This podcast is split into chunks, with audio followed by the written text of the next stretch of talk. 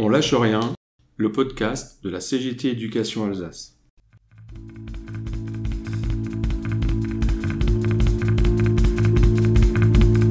C'est bien de se confronter un peu à la vraie vie, euh, sortir de son château et puis euh, aller discuter avec euh, des, salariés, des citoyens qui posent des questions. Le, même qui distribue de l'argent aux plus fortunés est en train de remettre en cause ceux qui ont des droits les plus élémentaires.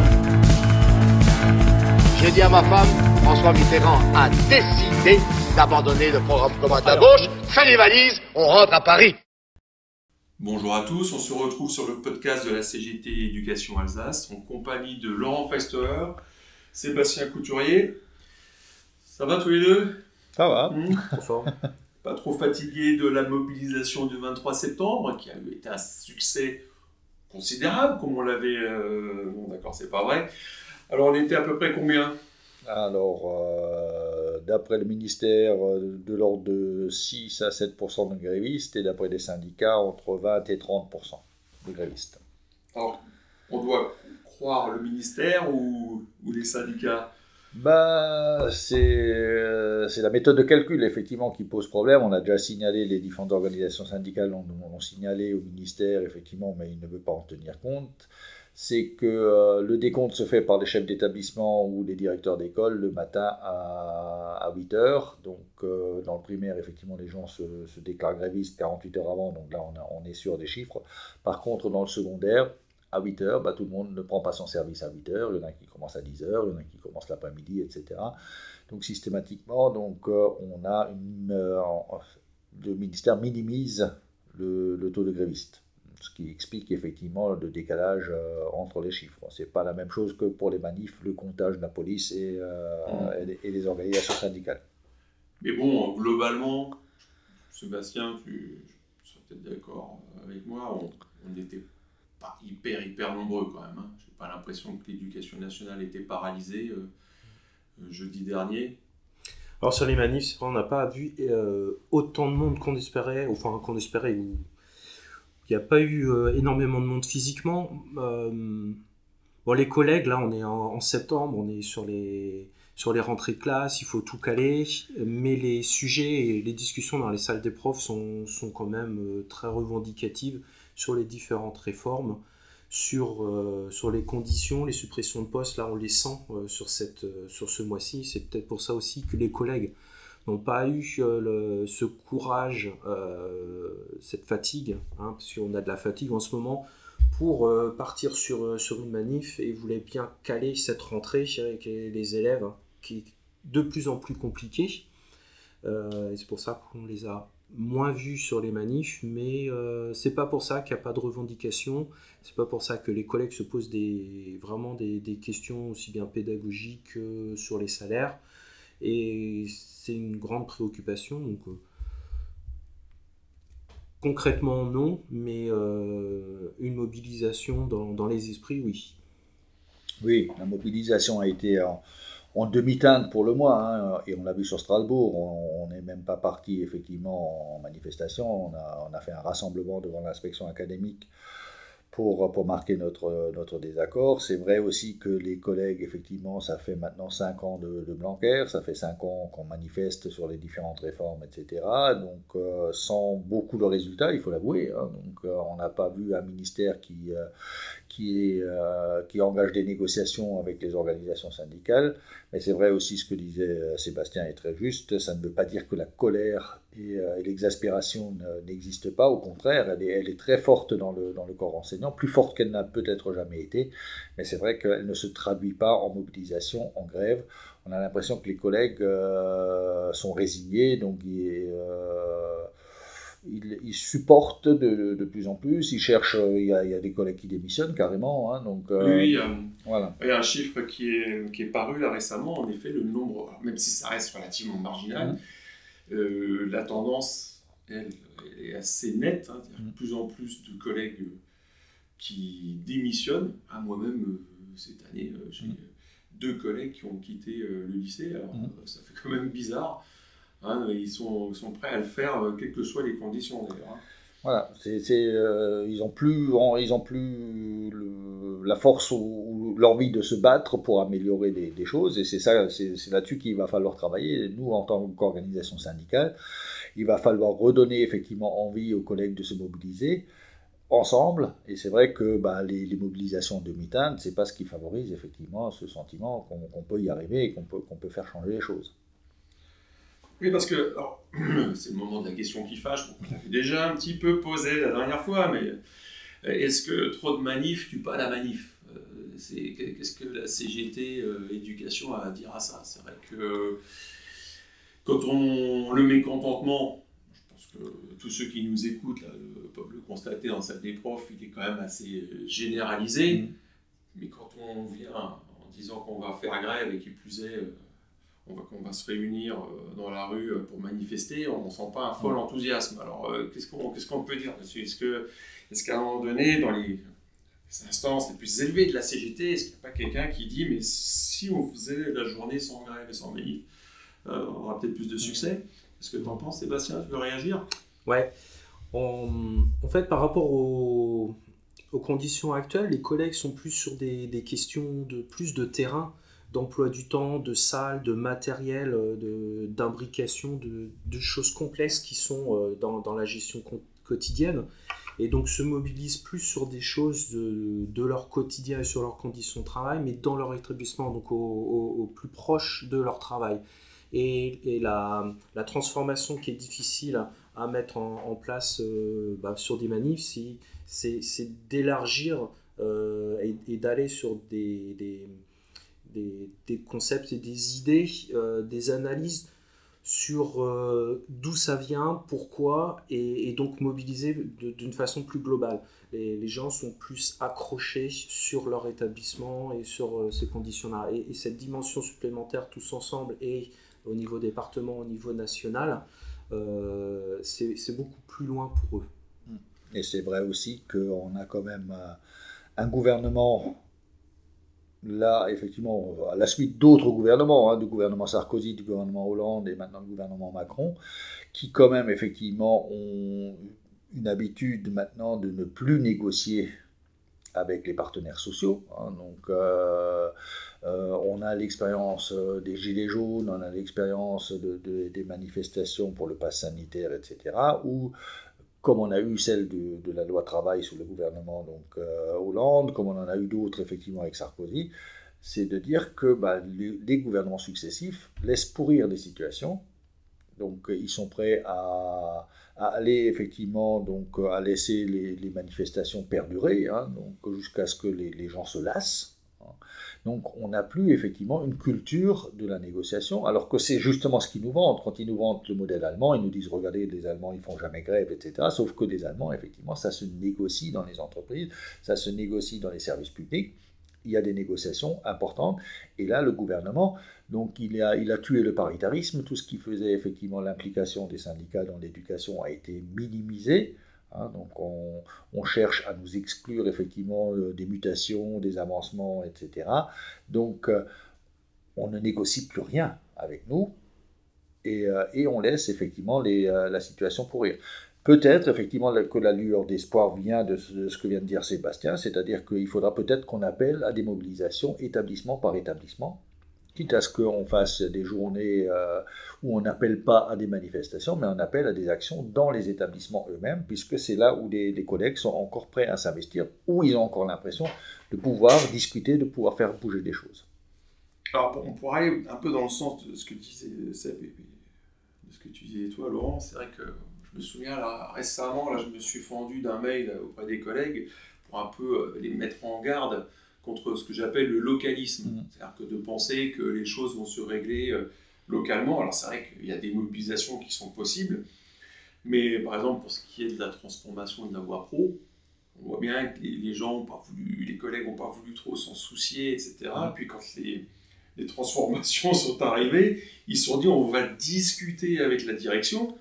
Et là, ils se rendent compte que non, c'est pas possible, que c'était, c'est pas la bonne échelle quand même. Hein. Et donc, il y a, il y a un manque, en fait, de, ou du moins un baisse là, du sentiment du, du collectif, des, des, luttes au niveau national. Hein, de, de, penser, je crois que c'est toi qui me le disais, euh, une fois, euh, certains collègues pensent que on va aller discuter et ils vont comprendre. Mm. Mais, mais non, parce qu'en fait, il y a des gens, à un moment donné, euh, que ce soit au niveau des, des établissements ou que ce soit au niveau du rectorat, qui appliquent ce qui a été décidé euh, à Paris, hein, au ministère. Et ils n'ont pas de marge de manœuvre. Bah, c'est tout l'avantage du système. Ce qu'on nous a, donc ça fait quand même maintenant euh, entre 20 et 30 ans qu'on qu'on vit avec l'autonomie des établissements. On nous dit, voilà, chaque établissement va pouvoir gérer effectivement un certain nombre de choses. Donc les collègues, effectivement, ils y ont, ils y ont cru à cette autonomie. Hein, donc, euh, mais derrière, effectivement, il y a un centralisme qui est toujours de rigueur. Et, euh, et c'est les décisions qui s'appliquent. Je veux dire, sur la voie pro, effectivement, ben, le chef-d'œuvre, le, la co-intervention, c'est pas. Euh, L'établissement n'a aucune autonomie là-dessus. Il doit appliquer les, directives et les programmes nationaux. Et, euh, la seule chose qui, euh, sur laquelle ils peuvent influencer, c'est où on place les heures. Quoi, hein. Donc c'est pas et les collègues. Nous, les syndicats, on, passe un peu pour les Cassandres, hein, euh, on annonce tout le temps les mauvaises nouvelles, et, euh, à force, euh, bah, c'est comme le, le, dicton, à force de crier au loup, bah, plus personne n'y croit. Hein, donc, sauf que nous, on a une analyse pertinente, effectivement, de ce qui est en train de se produire, et on voit quelles vont être les répercussions dans les établissements. Les collègues, quand on leur annonce, ils ne le voient pas venir tout de suite.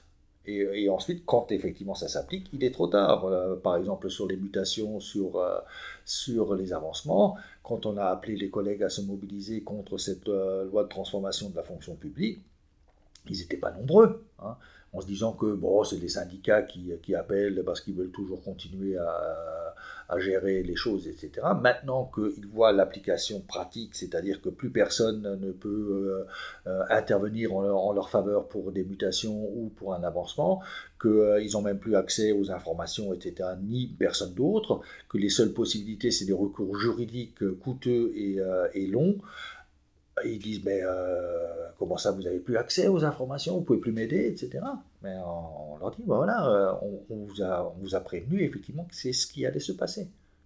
Et là maintenant ça se passe. Oui bon je crois qu'en fait on est victime un petit peu de, ce qui est résumé par la l'allégorie de, de, la grenouille hein, qui qui est, pour, pour ceux qui ne l'ont jamais entendu, je vais, je vais, la répéter, mais on place une grenouille. Bon, il paraît que c'est faux hein, scientifiquement, mmh. mais bon, l'image est bonne, l'allégorie est bonne. Hein, la, la, grenouille est plongée. Euh, euh, si on la plonge dans de l'eau bouillante, elle sort tout de suite. Mais si on la met dans une casserole d'eau froide, la grenouille s'y sent bien. On chauffe petit à petit, elle ne se rend pas vraiment compte que la température augmente. Et puis elle finit par mourir ébouillantée. Mmh. Et c'est vrai que dans l'éducation nationale, hein, c'est un petit peu ce qui nous arrive. C'est, on, on, apprécie les choses, si on peut dire, qu'avec, qu'avec le recul du temps. Hein, que ce soit pour les salaires, que ce soit pour le, la, la fin de la parité, par exemple. Parce que pour, pour les mutes, par exemple, bon, la situation n'a pas radicalement changé depuis que les syndicats ne participent plus à tout ça. Il euh, n'y a pas des gens qui ont été euh, victimes d'injustices criantes, mais dans quelques années, peut-être qu'on va ah. voir des choses euh, arriver, et là, ce sera trop tard, le système se sera mis en place. Et moi, le sentiment que j'ai là depuis, euh, depuis que je, je suis enseignant, c'est qu'on a l'impression que chaque, chaque nouveau ministre, il se demande pour, euh, il se demande jusqu'où il peut aller trop loin. Puis il voit que ça passe, ça passe, ça passe, et il continue. Et là, on sent que Jean-Michel Blanquer, alors que c'est peut-être le ministre de l'Éducation nationale le plus impopulaire qu'on ait eu, euh, bon. eh bien, il y va, il, est, il se sent euh, les coups des franges.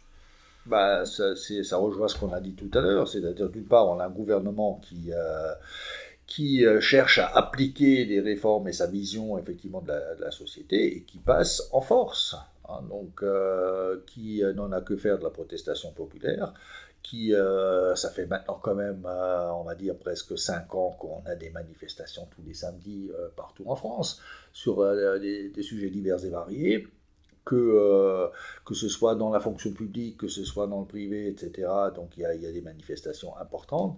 Donc la contestation sociale, elle est là, mais le gouvernement n'y est absolument pas sensible. Et Blanquer est tout à fait symptomatique de ça il, a mis en place les réformes qu'il avait déjà, parce que Blanquer n'est quand même pas non plus à, à perdre de l'année. Hein. Il n'arrive pas. Il a été effectivement recteur, il a été euh, conseiller des, ministres précédents.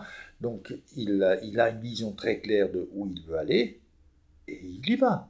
Donc, euh, et, bien sûr, les poils à gratter que sont les syndicats, donc euh, au mieux il les ignore, au pire, effectivement, il fait en sorte de les neutraliser. Et c'est ce qui nous arrive. Euh. Alors, bon, merci Laurent, parce que nous a bien remonté le moral. Alors justement, je vais confier la tâche ardue de nous, euh, comment dire, de nous motiver, de nous mobiliser pour la manif du 5 octobre. Je vais, euh, suis pas du tout un coup dans l'eau, je vais demander à Seb euh, de, nous, donner le courage. Alors, après tout ce qu'on vient de dire, ah, bref, c'est,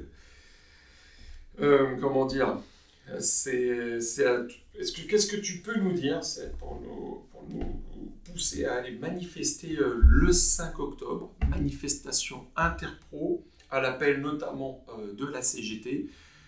Lâche-toi, ça va bah, le premier point, c'est que c'est déjà interpro, donc il n'y a pas que l'éducation nationale. Donc c'est tous les services publics, santé, transport, eau, énergie, c'est euh, tous les privés, toutes les boîtes privées. Et donc euh, là, on, et c'est la force de la CGT, c'est tous ensemble.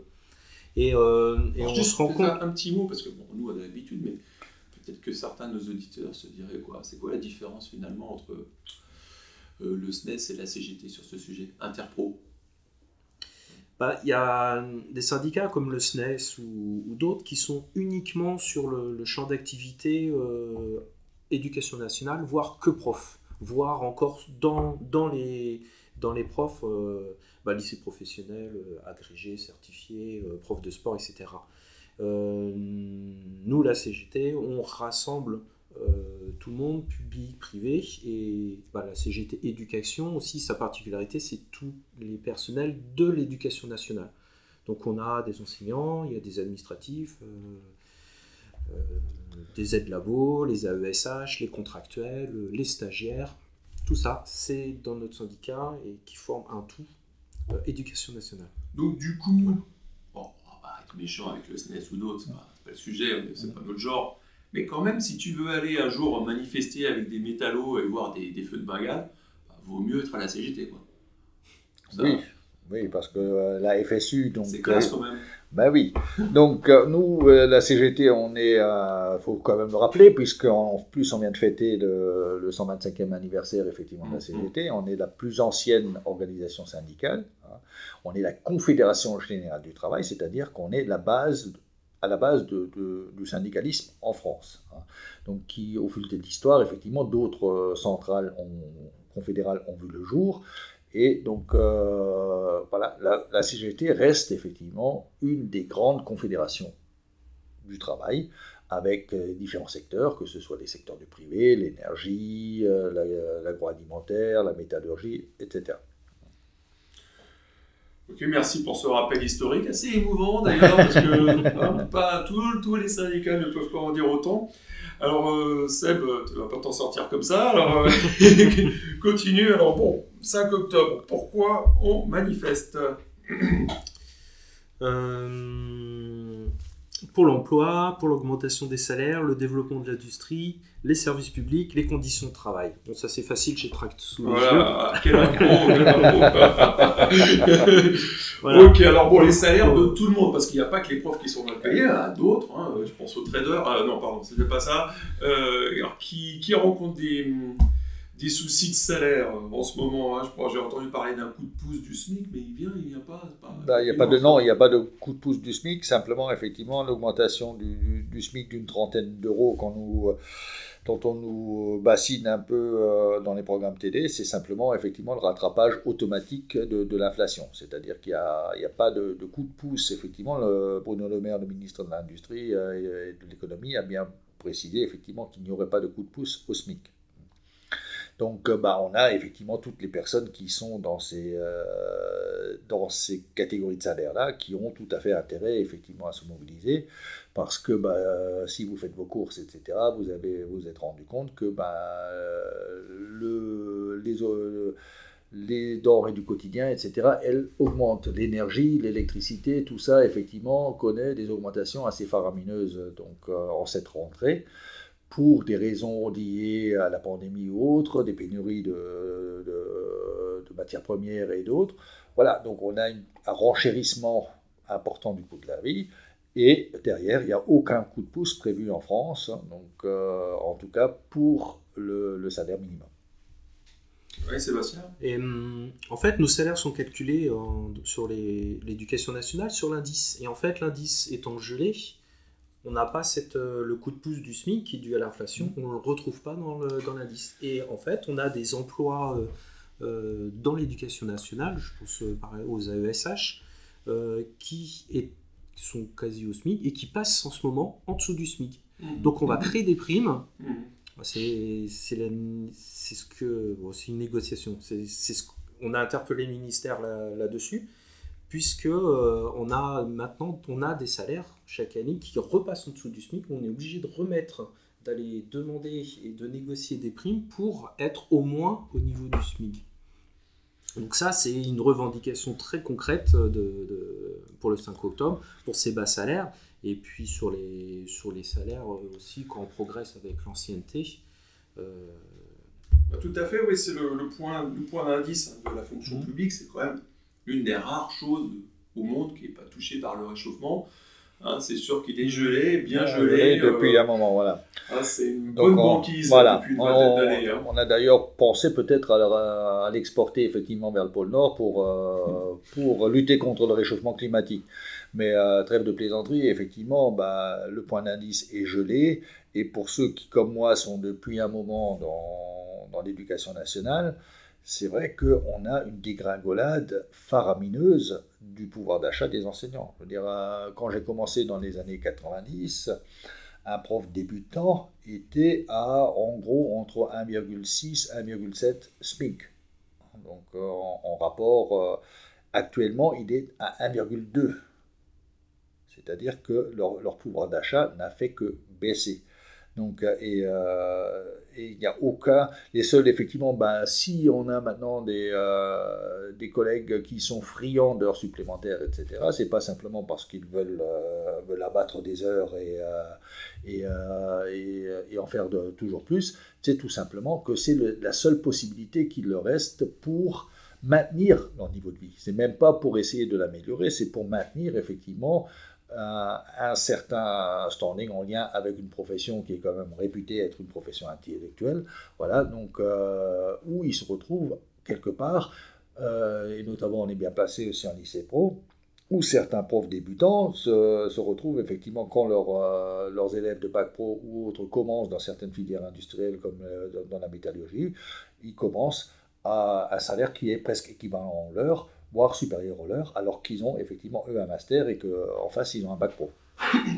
Ouais, on est dans le travailler plus pour gagner pareil en fait. oui, oui, oui, oui, pour éviter de gagner moins. Tu retournes, tu retournes le couteau euh, dans la plaie. Euh, alors j'aimerais, j'aimerais, parce que tout à l'heure tu as fait une petite séquence euh, émotion à propos des 125 ans de la, de la CGT. J'ai moi aussi un cœur comme, dirait l'autre. Et c'est vrai que si je, moi, pour, pour donner, donner, envie à nos auditeurs d'aller manifester ce, jour-là, voici un, truc que j'aime beaucoup dans les manifs pro, c'est que justement on n'est pas qu'entre profs. Et j'ai envie de dire, on voit, on voit la France qui travaille, on voit le peuple euh, des travailleurs. Il y a quelque chose d'assez émouvant. Euh, tous ceux dont on a parlé justement euh, l'année dernière, des petites mains dont on, d'être découvert qu'ils mm. étaient si utiles, eh bien, eh bien, ces journées de grève, on les voit. On voit, on voit ce peuple qui travaille et ce peuple qui est capable de, d'agir collectivement pour revendiquer quelque chose. Et ça, c'est vrai que je, pour tous ceux qui n'ont jamais été à ces manifestations, euh, c'est l'occasion bah, de, d'aller au contact de, de cette France qu'on ne voit pas tout le temps. Alors, on, arrive euh, là à la fin de, notre podcast. Mais bon, je propose une petite séquence quand même un peu euh, commérage, potin. Parce que là, on a manifesté euh, jeudi dernier, on était devant l'inspection académique.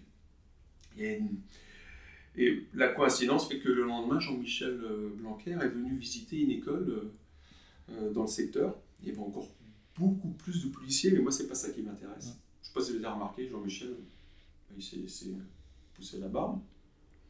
Hein? Alors, moi, je sais pas, il y a quelques années, c'était un truc de communicant. Hein, quand un, politicien voulait prendre du recul, hein, Sarkozy, Laurent, comment il s'appelle, là, du, des Républicains, là. ah, ah, il m'échappe, son nom m'échappe. Lui aussi, c'était laisser pousser la barbe. On prend du recul. Alors le problème, c'est que Jean-Michel Blanquer, il s'est laissé pousser la barbe. Il n'a pas pris de recul. Il est toujours en place. Qu'est-ce que vous en pensez? C'est un signe? Il veut nous dire quelque chose? Bah, bien sûr qu'il est en place. Hein. C'est euh, soit effectivement là la barbe, c'est pas le symbole de celui qui est sur le départ, c'est peut-être l'ayatollah effectivement des, du libéralisme qui reste en place. Hein. Donc euh, pour, pour faire un peu mon Zemmour aussi. Hein, tu vas avoir des problèmes, Laurent.